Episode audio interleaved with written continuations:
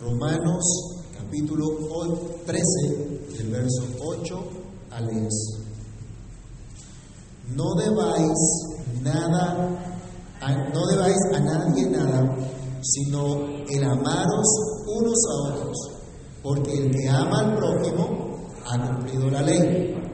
Porque no adulterarás, no matarás, no hurtarás, no dirás falso testimonio, no codiciarás, y cualquier otro mandamiento en esta sentencia se resume. Amarás a tu prójimo como a ti mismo. El amor no hace mal al prójimo. Así que el cumplimiento de la ley es el amor. Padre Celestial, en el nombre del Señor Jesús, te damos gracias porque una vez más podemos acercarnos a tu palabra, meditar en ella. Te imploramos, Dios del cielo, que nos des sabiduría y entendimiento para comprender esta verdad. Que tu Espíritu ilumine nuestro entendimiento para que comprendamos el llamado que tú nos haces y podamos glorificar, exaltar tu nombre, viviendo conforme a la enseñanza de tu palabra. Por favor, oh Dios, que esta palabra edifique, exhorte y consuele nuestras vidas y que esta palabra haga lo que tiene que hacer en cada uno de nosotros para que así tu nombre sea reconocido, para que así tu nombre sea enaltecido. En Cristo el Señor te lo pedimos dando gracias. Amén. Pueden tomar asiento, mis hermanos. Ya vimos en los versículos anteriores cuál es nuestro papel frente a las autoridades y tenemos claro también el papel de las autoridades puestas por Dios que están subordinadas a la ley de Dios. Y se nos ha enseñado que debemos pagar a todos lo que le debemos, sea impuestos y aranceles, sea respeto o sea honra, como vimos en el versículo 7. Pero dentro de esos deberes que nos asisten, ahora se nos presenta de manera general la actitud que debemos observar para con todos los que están a nuestro alrededor, sean creyentes o no. Aquellos que viven cada día como un sacrificio vivo, santo y agradable a Dios, lo hacen en toda su cotidianidad, en sus labores comunes y corrientes, en su relación con los que Dios puso cercanos a Él, es decir, a su prójimo. Por cierto, es bueno recordar acá, mis hermanos, que nuestra adoración a Dios no se limita a este rato que tenemos aquí reunidos en el culto público, al culto dominical, que es muy especial ya que nos juntamos para celebrar públicamente el nombre del Señor, siendo nosotros el pueblo de su pacto, pero también adoramos a nuestro Dios en la cotidianidad de nuestro día a día, haciendo lo que Él nos ha mandado, multiplicando descendencia para Dios, que trabajar en eso, ¿no? Juzgando, señoreando la creación y todo lo que conlleva a este mandato. Así que pensemos en lo que se nos dice acerca de nuestras actitudes para con todos los que están a nuestro alrededor y con quienes tenemos relación. Lo primero es no sigan debiendo nada a nadie, sino amarse unos a otros. Es lo primero que debemos reflexionar acá. En general se nos dice, no deban nada, amén. Y este no deban nada, amén, es no le sigan debiendo a nadie nada, sino amarse unos a otros. Ese es el mandamiento para todo cristiano, para todo aquel que dice creer en Cristo. Si tú te identificas como creyente, este mandamiento es para ti y no puedes tomarlo a la ligera. La enseñanza de la escritura aquí nos dice a todos nosotros, eviten prestar y no pagar. Dejen la mala costumbre de prestar y no pagar, ya que esto es costumbre solamente de los impíos. Leamos el Salmo 37, versículo 21. Salmo 37, verso 21. ¿Qué nos dice?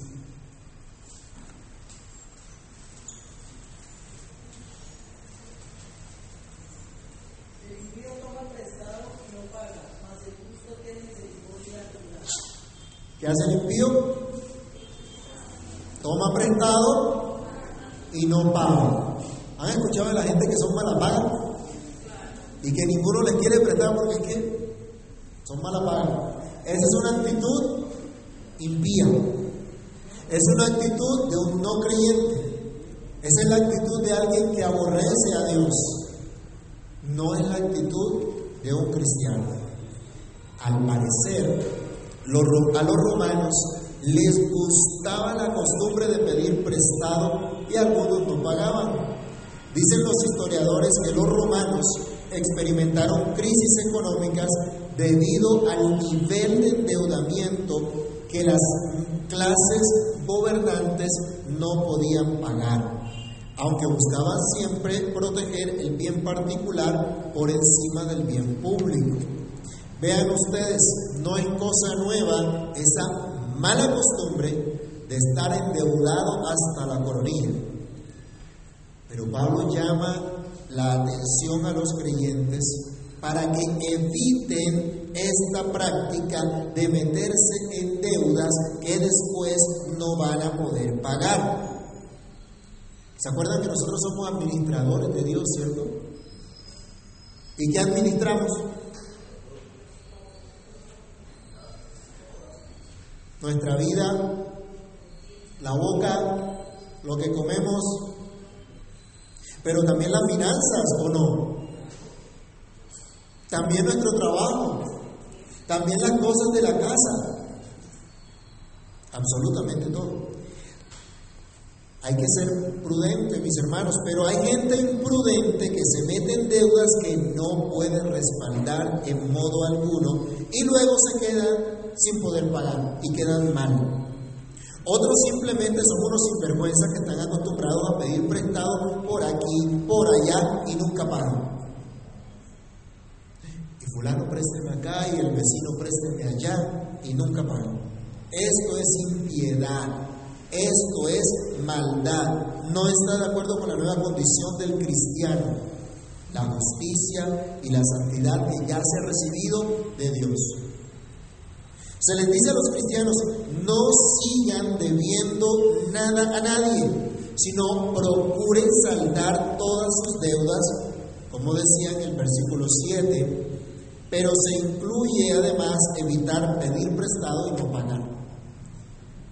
Si tienes que pagar impuestos, pues paga los impuestos. Vas a pagar respeto, paga respeto, paga honra.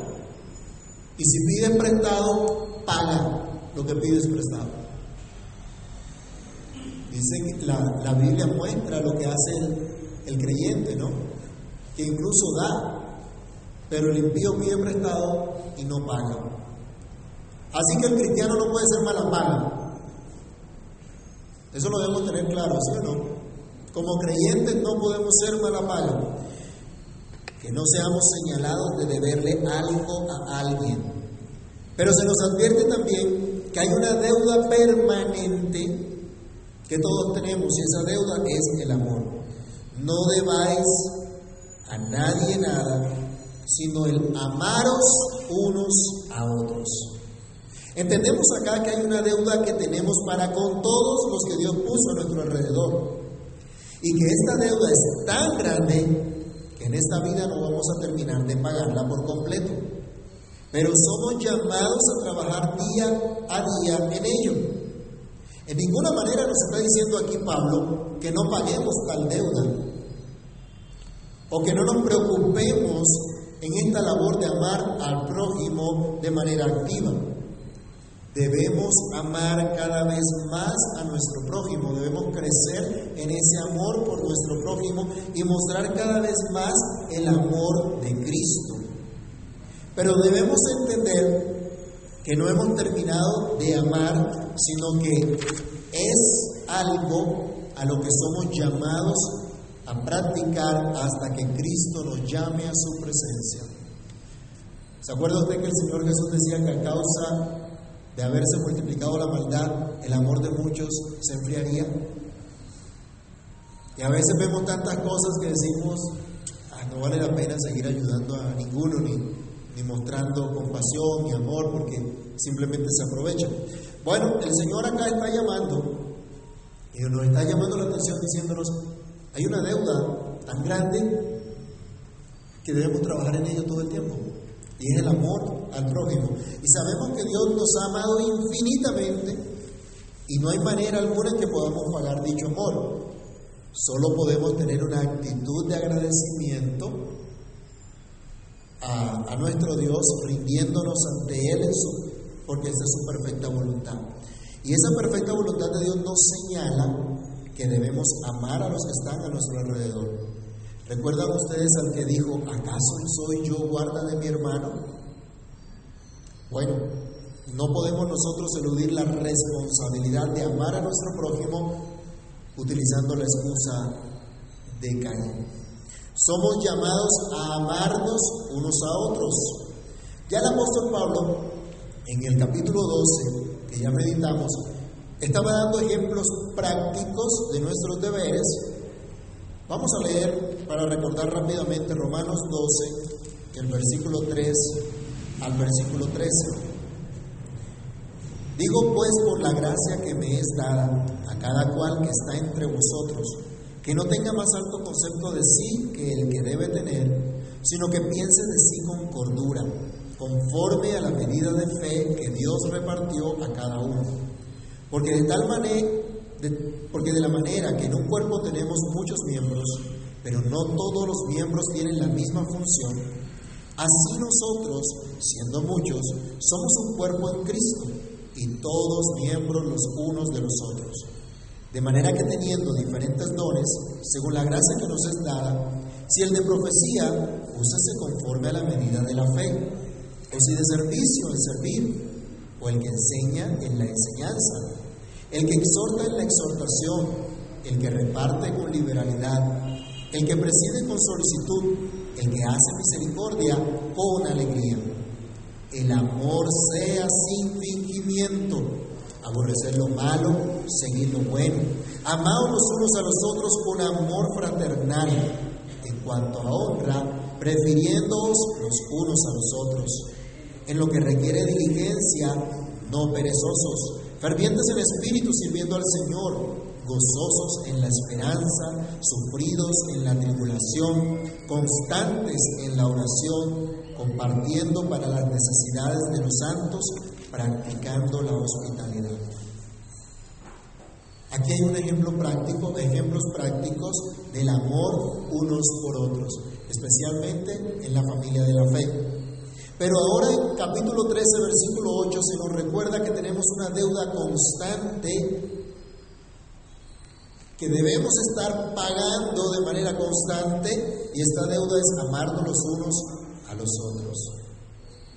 Pero en estos tiempos de tanto engaño, en estos tiempos de deconstrucción de valores y conceptos, hasta del mismo cristianismo según los filósofos socialistas, es necesario entender lo que queremos decir con amarnos unos a otros, lo que es verdadero amor. No la caricatura ni la perversidad que hoy el mundo patrocina o proclama como amor. El resto del versículo, del versículo 8 y hasta el versículo 10, nos hablan precisamente de eso. Y quiero enfatizar, mis hermanos, el único que tiene derecho a inferir, a definir lo que es verdad o no, es Dios. El único que tiene derecho a definir lo que podemos hacer o no es Dios. El único que define lo que es bueno y lo que es malo es Dios solamente. El único que define lo que en verdad es amor es Dios solamente. Y esto nos lleva a nuestro segundo punto. El amor es el cumplimiento de la ley. Así es, hermanos, esta es una declaración asombrosa. El amor es el cumplimiento de la ley. En los capítulos anteriores que hemos estudiado, Pablo dejaba sin piso a los que se creían cumplidores de la ley, pero en realidad eran adúlteros, eran codiciosos, eran mentirosos. Mostró que la santa ley de Dios señala el pecado tal cual es, en extremo pecaminoso, Y la santa ley de Dios señala por que por causa del pecado viene la gran condenación a todo ser humano. Recordemos Romanos 3, del verso 19 al 20. Romanos 3, del 19 al 20. Pero sabemos que todo lo que la ley dice, lo dice a los que están bajo la ley, para que toda boca se cierre y todo el mundo quede bajo el juicio de Dios, ya que por las obras de la ley ningún ser humano será justificado delante de él, porque por medio de la ley es el conocimiento del pecado. También ya lo hemos estudiado. La ley de Dios muestra la condición de todo ser humano. Y concluíamos en su momento, no podemos en ninguna manera cumplir la ley de Dios por nosotros mismos. Y ahora no buscamos hacerlo como mérito para, para, obtener nuestra salvación, ni para decir que vamos a ganarnos un pedacito del cielo por nuestras obras. Pero el cristiano que ha sido redimido de la maldición de la ley dada a todo vil pecador rebelde contra Dios, ahora el cristiano libre de la culpa del pecado, capacitado por el Espíritu de Dios, empieza a amar la ley del Señor y como el salmista puede llegar a experimentar lo que dice el Salmo 119, versículo 97. Oh, cuánto amo yo tu ley. Todo el día es ella mi meditación. El cristiano encuentra también que esta ley le ha mostrado su condición y su necesidad de Cristo y le lleva también por el camino del verdadero amor. Así que amor es el cumplimiento de la ley, declara el apóstol Pablo, los deberes para con el prójimo, el amor. Los mandamientos de la ley de Dios no son un mero deseable en la vida del creyente, son su deber, son su obligación. Pero esta ley de Dios enseña a los creyentes sus deberes para con Dios y sus deberes para con el hombre. La ley de Dios, como hemos estudiado, sigue vigente. Es obligatoria para el cristiano, aunque no como un medio para alcanzar su salvación, sino como su muestra de agradecimiento a Dios por la salvación que ya ha recibido en Cristo Jesús ya que esta es la voluntad de Dios, esto es lo bueno, esto es lo perfecto. Ahora se nos dice, porque el que ama al prójimo ha cumplido la ley.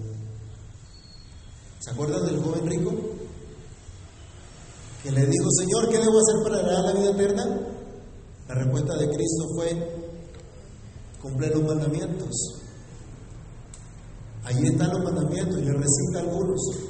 ¿Y qué dijo el muchacho? Todo eso lo he guardado desde mi juventud. Dice el Señor, ah, bueno, ¿quieres ser perfecto? Vende todo lo que tienes, dalo a los pobres y ven, sígueme. Esa prueba fue muy difícil para él. Y entonces no pudo. ¿Qué le demostró el Señor? Que realmente no había amor en su corazón. Pero acá se nos dice que el amor es el cumplimiento de la ley. El que ama ha cumplido la ley. El que está constantemente amando al prójimo, es el sentido de esta frase. El que está constantemente amando al prójimo es un cumplidor de la ley. Pero añade el apóstol Pablo, porque no adulterarás, no matarás, no hurtarás, no dirás falso testimonio, no codiciarás y cualquier otro mandamiento en esta sentencia se resume amarás a tu prójimo como a ti mismo. Si se dan cuenta, mis hermanos, Pablo no está relacionando absolutamente todos los mandamientos, pero sí hace referencia a todos. Y muestra que todos apuntan en una sola dirección. Y esa dirección es el amor al prójimo. Producto de ese amor, la persona que ama a Dios y que aprende que Dios lo manda a amar a su prójimo, se abstiene de cometer cualquier falta contra su prójimo. Ya vamos viendo acá una característica importantísima del verdadero amor que busca el bienestar de otros en todos los aspectos. Estos deberes del creyente para con el prójimo hayan cumplimiento en el amor. La ley de Dios nos manda amar al prójimo. Si no existe amor, habrá deshonra a los padres, a todas las autoridades, habrá adulterio, asesinato, robo, mentiras, codicia. Por cierto, mis hermanos, Colombia no va, mientras Colombia no conozca el amor de Cristo, nunca será la capital mundial de la vida, como dicen por ahí. Ni podrá tener una política de amor. Seguirá llena de robo, seguirá llena de asesinato y corrupción. Nunca acabará la corrupción ni la cultura de muerte que hasta los mismos abortistas y eugenésicos dicen combatir. El deber del cristiano es amar al prójimo con un amor sincero como el que se tiene por uno mismo. Ya Pablo nos ha dicho en el capítulo anterior también que no tengamos un más alto concepto de nosotros que el que debemos tener, sino que pensemos de nosotros con cordura. Es decir, no caigan en la baja autoestima ni en la alta autoestima. Tengan un concepto claro de lo que ustedes son en Cristo, un entendimiento claro de lo que Dios les ha concedido y un reconocimiento que ahora son parte del pueblo de Dios y son parte del cuerpo de Cristo y como tal cada uno es miembro en particular con una función que desarrollar. Es por esta razón que debemos preferirnos los unos a los otros, amarnos los unos a los otros sin fingimiento alguno. Ahora entendemos que cada uno cuida su propio cuerpo. Así enseña Pablo a los Efesios. Vamos rápidamente a Efesios 5:29, en el contexto del llamado de los varones a amar a su esposa. ¿Qué dice Efesios 5:29?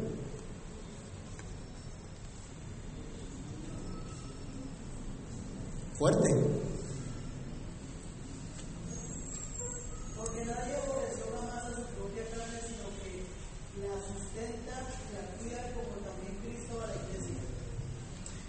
Pregunto yo, ¿quién deja de ¿Quién deja de arreglarse? ¿De procurar su bienestar porque se odia a sí mismo?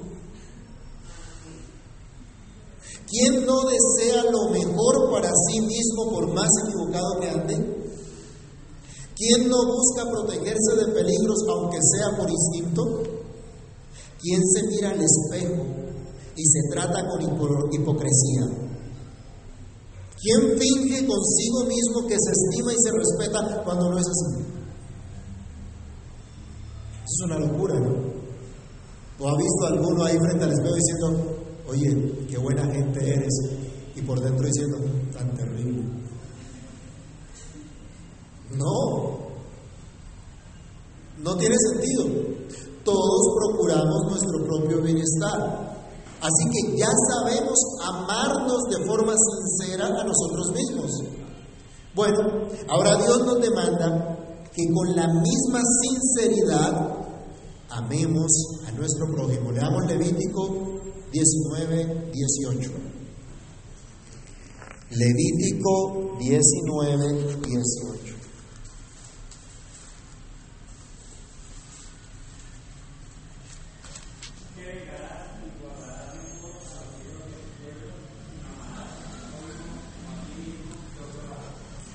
Esto es lo que está recordando el apóstol Pablo.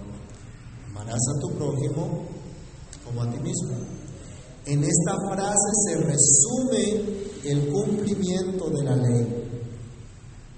Pero no creamos que este amor es cualquier cosa que hoy el mundo nos vende como tal. No pensemos que se pueden quebrantar los mandamientos de la ley de Dios en nombre del amor como dicen los adúlteros, como dicen los fornicarios, los pedófilos y hasta los políticos. Este amor que Dios demanda hacia nuestro prójimo no consiste en tratar a las personas como impedidos físicos y mentales, como si no fuesen hechos a la imagen de Dios con todas las capacidades dadas por Dios mismo para cumplir su propósito divino. Obviamente, necesitando su restauración en Cristo como primera medida. Este amor que se nos demanda es el amor que no daña al prójimo. La conclusión de este pensamiento del apóstol que resuena aquí con gran fortaleza es esta. El amor no hace mal al prójimo, así que el cumplimiento de la ley es el amor. Pablo, describe es el amor. Él en el capítulo 13, 1 Corintios, nos da un detalle de, lo que es el verdadero amor. Y recuérdenlo, repásenlo en casa. Aquí se ha hecho resaltar que los mandamientos de la ley de Dios prohíben hacer daño al prójimo. No matarás, no cometerás adulterio, no votarás, no codiciarás, no dirás falso testimonio. Todo esto nos está diciendo, está prohibido dañar al prójimo. ¿Y eso qué es? Amor. Ese es el amor. Y algunos han interpretado totalmente equivocada esta ley de Dios. Pablo está resaltando esto. Y yo le pregunto también, ¿acaso no es beneficioso que todos prosperemos? No unos cuantos, sino todos. ¿Acaso no es bueno que cada quien pueda tener derecho a poseer y disfrutar sus bienes sin que otros se los roben? ¿No es bendecida la sociedad en la que el matrimonio se mantiene con el honor que corresponde, tal como el Señor enseña, diciendo, honroso sea en todos el matrimonio y el lecho sin mancilla? ¿No dejaría nuestra nación de estar endeudada y nuestra economía devaluada si aprendiéramos a tener contentamiento y a dejar de codiciar lo que es de otro? Los mandamientos de la ley de Dios nos enseñan a amar al prójimo, no a hacerle daño. El que daña un hogar en nombre del amor simplemente no ama. Es un mentiroso. El que destruye una sociedad con una supuesta política de amor que deja sin castigo al que hace lo malo, pero persigue y atemoriza al que hace lo bueno, no ama a nadie. En realidad odia a los que dicen amar. No nos dejemos engañar. Mis hermanos, no nos dejemos engañar por esas palabras infladas de los que dicen propiciar o propender por una sociedad más incluyente e intolerante y por esto meten en nuestros colegios y universidades la ideología de género. Por eso nos quitan a los padres el derecho de educar y corregir a nuestros hijos conforme a los principios de nuestra fe. Y por eso nos venden la Agenda 2030 como solución de todos los problemas del mundo, del mundo desigual, al cual hay que igualar a como dé lugar y buscan acelerar el cumplimiento de sus objetivos de desarrollo sostenible y hasta a nuestras iglesias las quieren caracterizar para identificar su aporte a dichos objetivos.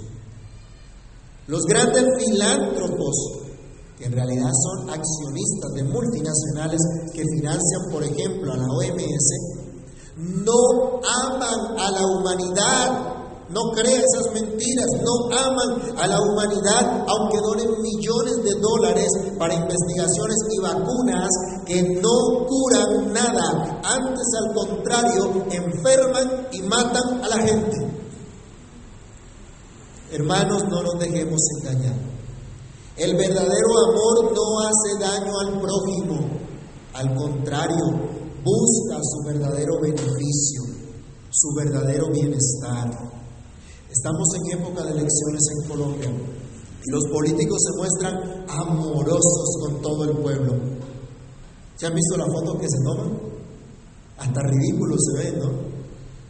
Un tipo que jamás ha usado un sombrero o el diablo, que jamás ha utilizado una ruana, ahí sí andan con ruana y echándole el hombro a los campesinos y a los agricultores y se toman sus, sus fotos y sus temas para decir que son del común. Pero una vez lleguen a ese cargo, la fotico esa se rompió, eso no, no vale para nada. Y el que pensaba que le iban a dar un puestecito va y toca la puerta, no. Lo utilizan, simple y sencillamente. Nada más. Olvidarán esas fotos que habían subido en sus redes sociales para mostrarse como amigos del pueblo. Hermanos míos, el verdadero amor que se demanda aquí no hace daño al prójimo, porque tiene como base para la práctica de dicho amor únicamente la dirección de la santa ley de Dios. En conclusión, mis hermanos, es imposible cumplir esta ley con un amor verdadero si no se conoce al que es el amor. Es imposible que tu esposo, tus padres, tus hijos te amen o que tú los puedas amar si no conocen al que no escatimó a su propio Hijo, sino que lo entregó por todos nosotros. Es totalmente imposible que puedas hacer algo realmente bueno según Dios si no lo haces por amor a Él en correspondencia al que te amó primero y te perdonó en Cristo. Es imposible arreglar nuestros hogares, nuestras diferencias, nuestras iglesias, nuestras naciones sin conocer el amor del Padre que ha dado a su Hijo unigénito para que todo aquel que en Él cree no se pierda, sino que tenga vida eterna. La única solución es ven a Cristo Jesús y pídele que puedas conocer y experimentar ese amor verdadero que Él solo puede dar, para que unido a Cristo y capacitado por el Espíritu de Dios, puedas empezar a amar a todos los que están a tu alrededor, procurando sinceramente su bienestar en todo sentido. ¿Quieres una familia mejor? ¿Quieres una ciudad mejor? ¿Quieres una nación mejor? Pide al Señor que puedas amar de verdad, de todo corazón, a todo aquel que Dios ha puesto a tu alrededor, mostrando con tus acciones mostrando con tus palabras, con tus actitudes, cuánto amas la ley de Dios que te lleva a amar a los demás como Dios dice. Oremos. Padre Celestial, en el nombre del Señor Jesús, te damos gracias porque una vez más tu palabra es la que nos habla, tu palabra es la que nos alienta, y tu palabra es la que nos muestra el camino que debemos seguir. Señor, ten misericordia de nosotros, hoy te lo rogamos, porque aunque hablamos mucho del amor, nuestras acciones, nuestras actitudes no corresponden con ese verdadero amor. Perdónanos, perdónanos Señor por no manifestar al mundo el verdadero amor de Cristo, por no mostrar al mundo tu ley, tu verdad, con nuestras acciones, con nuestras actitudes. Señor, perdónanos porque somos egoístas y solo queremos nuestro propio bienestar y olvidamos el bienestar de otros. Olvidamos que la única manera de que otros puedan tener este bienestar es que te conozcan, que confíen en ti, Perdónanos, Señor, porque a veces pensamos que los políticos tienen la solución, cuando la solución está solamente en tu gracia, en tu misericordia, en que nuestras vidas sean transformadas y aprendemos, aprendamos a amar de verdad como tú nos enseñaste. Perdónanos, Dios, y ten misericordia. Ten misericordia y ayúdanos, Padre. Ayúdanos para que demos el testimonio que corresponde como hijos tuyos, como creyentes amándonos a nosotros, entre nosotros como familia cristiana, pero amando también a nuestro vecino, a nuestros compañeros, de estudio, de trabajo, a los que tú has colocado cerca nuestro, danos la gracia de amarles, buscando, procurando que te conozcan, procurando que descansen, que confíen en ti, procurando que conozcan tu buena voluntad. Por favor, oh Dios, te imploramos que en tu gracia y misericordia nos conduzcas en este verdadero amor que glorifica y engrandece tu santo nombre. En Cristo Jesús te pedimos todo esto y te damos muchas gracias. Amén y amén.